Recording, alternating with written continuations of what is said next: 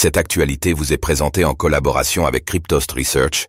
Ayez un temps d'avance sur le marché crypto en rejoignant notre communauté premium.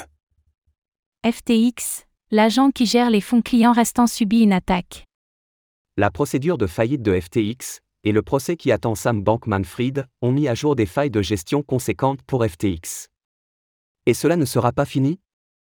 Kroll, l'agent de réclamation qui gère la redistribution des fonds des clients, vient de subir une attaque. Que sait-on de l'affaire?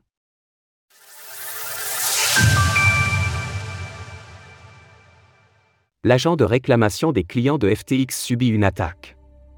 La nouvelle a été annoncée par FTX tôt ce matin. Dans un communiqué bref, la plateforme confirme que l'agent de réclamation Kroll a connu une attaque visant certaines données clients.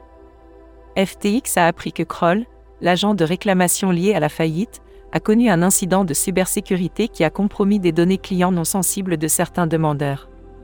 Depuis juillet dernier, les ex-utilisateurs de FTX peuvent en effet se connecter à la plateforme de Kroll pour réclamer leurs fonds bloqués. Fonctionnel jusqu'au 29 septembre prochain, le portail visait à rassembler les demandes des clients lésés. Au total, ce serait 10 milliards de dollars qui seraient dus aux clients. Des clients lésés qui subissent une fuite de données.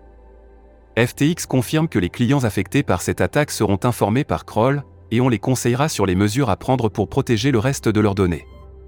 La plateforme précise également que les comptes FTX, ainsi que les mots de passe associés, ne sont pas affectés, l'attaque ayant uniquement visé Kroll. De son côté, Kroll affirme que l'incident a été rapidement contenu et éliminé, et que la société continue de surveiller l'évolution de la situation. Elle invite les utilisateurs à maintenir un haut niveau de vigilance en ce qui concerne les arnaques. On a en effet vu ces dernières semaines une multiplication de faux comptes se faisant passer pour le service de réclamation de FTX. C'est aussi l'occasion de rappeler que les portefeuilles auto-hébergés sont le seul moyen sûr de se garantir un accès continu à ces fonds, leur utilisation est donc particulièrement conseillée.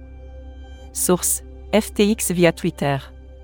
Retrouvez toutes les actualités crypto sur le site cryptost.fr.